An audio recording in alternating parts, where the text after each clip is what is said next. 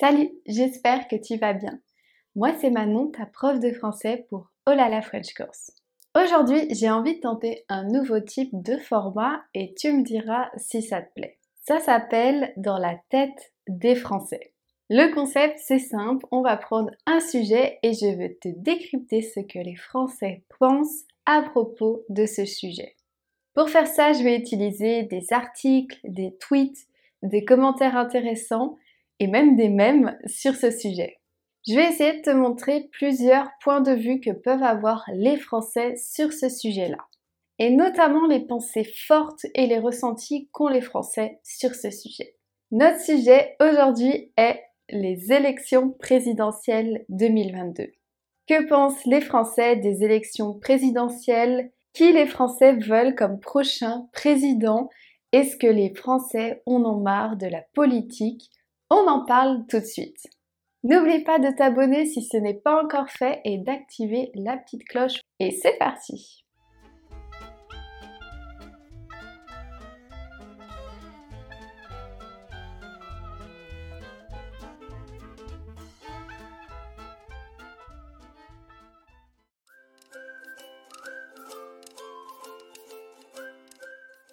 Premièrement, on va voir comment se passent les élections présidentielles en France. Tous les 5 ans, un nouveau président en France est élu ou réélu. On l'appelle le quinquennat. C'est la durée du mandat présidentiel. En 2017, Emmanuel Macron a été élu et 5 ans plus tard, les citoyens français doivent à nouveau voter pour choisir leur nouveau président ou peut-être réélire le même président. En France, un président peut être élu seulement deux fois. Si Emmanuel Macron est de nouveau élu, ça sera son dernier mandat. Il ne pourra plus être élu à nouveau. Pour pouvoir voter aux élections présidentielles, il faut avoir 18 ans, soit avoir la majorité. Il faut avoir la nationalité française, il faut être apte à ses droits civils et politiques et il faut être inscrit sur une liste électorale.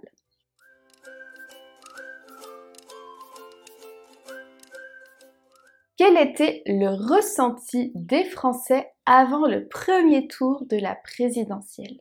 Le lien entre les Français et la politique est assez paradoxal. La politique, ça nous passionne autant que ça nous saoule. Les Français n'ont plus confiance en les politiques et ils sont blasés de toutes les promesses qu'ils ne tiennent jamais. Ces mêmes, je trouve, représentent très bien la situation politique actuelle en France. Le premier, when tu cherches une raison d'encore suivre la vie politique française. Ou celui-là, les gens qui se disputent sur la politique en soirée. Moi qui m'en tape parce que je trouve tous les candidats nazes. Je m'en tape, ça signifie je m'en fiche, je m'en fous, ça m'est égal. C'est un terme plutôt familier. Et naze, ça veut dire nul, sans grande valeur. Donc on a des personnes qui se disputent au sujet de la politique parce qu'ils ne sont pas d'accord, et d'autres qui s'en fichent de la politique car aucun candidat ne correspond à leurs valeurs. De plus, la situation en ce moment et ces dernières années n'arrange pas du tout les sentiments des Français envers la politique. On sort de deux ans de pandémie qui a été malheureusement très politisée. La France s'est déchirée entre plusieurs camps, les personnes qui sont pour le vaccin, les personnes qui sont contre, les personnes qui sont pour le pass vaccinal et les personnes qui sont contre, et les personnes qui sont pour les réglementations liées à la Covid-19 et les personnes qui sont contre. La pandémie a aussi créé une inflation et le prix de certaines choses ont beaucoup augmenté. Cependant, les revenus des Français, eux, n'ont pas bougé. En plus de ça, il s'est ajouté la crise en Ukraine qui inquiète toute l'Europe. L'avenir était déjà flou à cause de la pandémie et encore plus avec cette guerre et cette guerre qui n'a pas arrangé non plus l'inflation en cours. Un autre élément qui a influencé le premier tour des élections présidentielles en France, c'est le rapport du GIEC, GIEC je crois, je ne sais pas trop comment on dit, euh, qui est sorti quelques jours avant le premier tour. Pour être honnête, c'est plus les jeunes Français qui ont été inquiets par ce rapport sur l'environnement. Dans le rapport du GIEC, GIEC, GIEC, je sais toujours pas, les scientifiques ont alarmé le monde entier sur les actions à prendre rapidement si on veut que notre Terre soit vivable dans le futur. Ces paramètres ont été très importants dans le choix des Français au premier tour et ils sont toujours très importants pour ce second tour. Voyons un peu les préoccupations des Français par rapport aux élections présidentielles 2022. Donc leurs préoccupations sont, on peut voir avec ce graphique, à 57% leur pouvoir d'achat. Le pouvoir d'achat, c'est la quantité de choses que l'on peut acheter grâce à nos revenus. En deuxième, à 28%, on a la santé. À 24%, on a la sécurité. À 24%, on a aussi les retraites. À 22%, on a l'écologie. À 19%, on a l'immigration. À 16%, l'emploi. Et à 15%, les inégalités.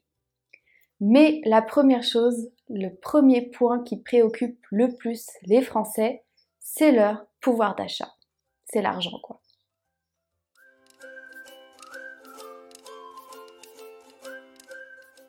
Donc le premier tour qui s'est déroulé dimanche 10 avril 2022, les Français sont allés voter au premier tour. Ils avaient le choix entre 12 candidats. Avant le premier tour, on a pu voir que les Français étaient divisés en plusieurs catégories. Il y avait ceux qui savaient pour qui ils allaient voter. Il y avait ceux qui ne savaient pas encore pour qui ils allaient voter. On les appelle les indécis. Et il y avait ceux qui savaient qu'ils n'allaient pas voter. On les appelle les abstentionnistes. Il y avait beaucoup d'indécis au premier tour de cette élection euh, car la plupart des Français souhaitaient voter stratégiquement et faire barrage à l'extrême droite. C'est-à-dire de voter pour un candidat qui n'est pas d'extrême droite et qui est en tête dans les sondages, comme par exemple Emmanuel Macron.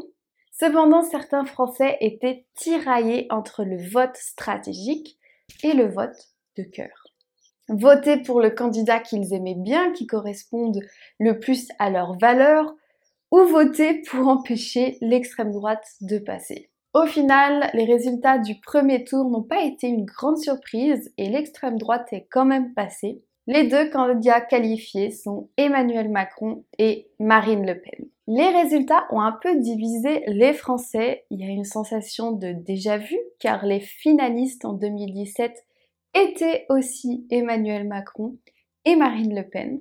Ce qui est beaucoup ressorti de ce premier tour, c'est cette fracture entre les jeunes et les anciennes générations. En effet, on peut voir sur cette infographie que les jeunes ont voté en majorité pour Jean-Luc Mélenchon et les personnes âgées ont voté en majorité pour Emmanuel Macron. Certains jeunes trouvent que l'élection est volée par les personnes plus âgées qui ont déjà construit leur avenir et qu'ils devraient laisser la chance aux jeunes de choisir leur candidat. Alors c'est vrai, en France, il y a plus de personnes âgées que de jeunes, qui ont plus de 18 ans évidemment. Si on regarde les chiffres, environ 10% de la population française a 75 ans et plus, contre environ 6% des jeunes qui ont entre 20 et 24 ans. Les arguments qui sont ressortis sont concernant l'écologie. Si on regarde ces commentaires, donc quelques commentaires de jeunes après le premier tour. On y était presque et c'est encore la planète qui va le payer. L'urgence, c'était de voter pour quelqu'un qui nous aiderait à passer aux énergies renouvelables et qui cesserait de gommer, d'effacer, la classe moyenne. Il y avait des programmes si intéressants pour revaloriser et équilibrer les chances. J'ai plus d'espoir. Autre commentaire, l'environnement est mort, c'est bien triste. Et dernier commentaire, et l'écologie, et les rapports du GIEC, GIEC, je sais toujours pas, et ce genre de choses. Où sont passés les gens qui veulent changer les choses? En effet, le programme niveau écologique de Macron est faible et celui de Marine Le Pen, on n'en parle même pas, il est inexistant. Malgré ça, il y a eu un taux d'abstention, donc c'est le nombre de personnes qui n'ont pas voté, de 26%, donc 46% des 25-34 ans qui n'ont pas voté. Donc on reproche aux jeunes de ne pas être allés voter et les jeunes se le reprochent entre eux parce que bien sûr il y a des jeunes aussi qui sont allés voter. Et c'est très compliqué, la politique divise les Français plus qu'elle ne les réunit.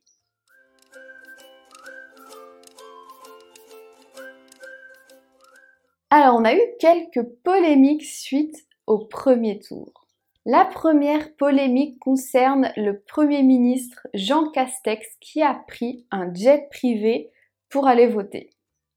Donc en fait, il vit à Paris, mais il est enregistré dans le bureau de vote, donc sur les listes électorales, euh, dans la ville de Prades, qui se trouve dans les Pyrénées orientales, donc dans le sud-ouest. Et au lieu de voter par procuration, il a pris un jet privé pour aller voter. Donc en fait, si on ne peut pas aller voter, si on n'est pas présent en vacances, pas en France, euh, si on n'est pas là, quoi, on peut voter par procuration, c'est-à-dire qu'on va confier à une personne euh, son vote et cette personne va voter à notre place pour nous en suivant évidemment plusieurs réglementations.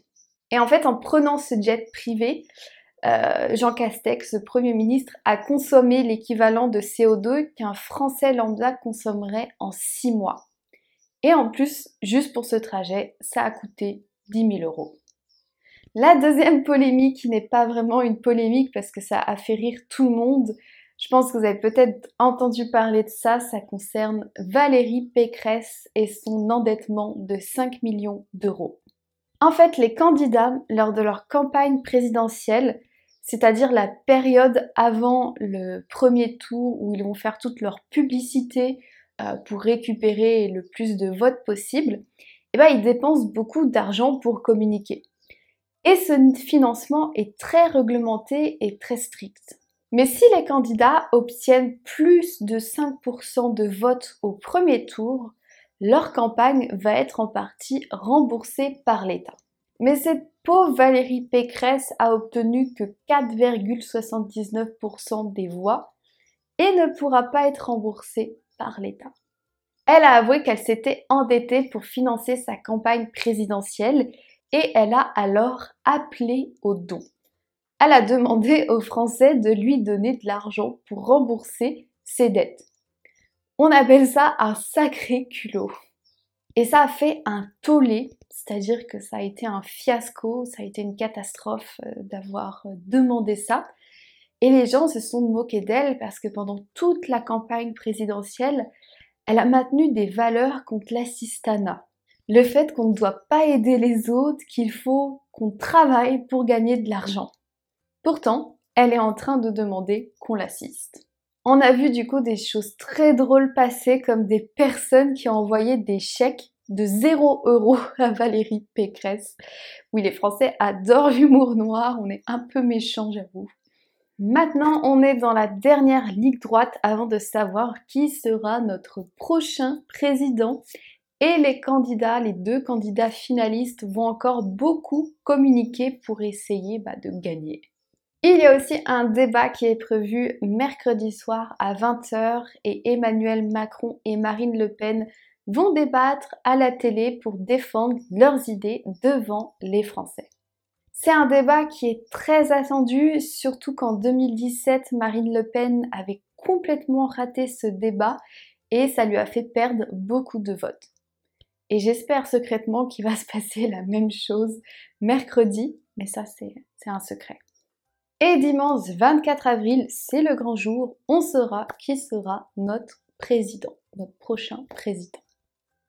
Voilà, j'espère que ce format t'a plu. N'hésite pas à me le dire en commentaire ou par message Instagram. Tu peux t'abonner à mon compte Olala French Course.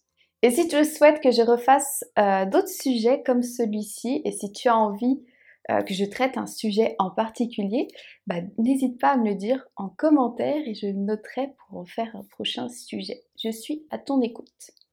Voilà, je te dis à très bientôt pour de nouvelles aventures en français bien sûr.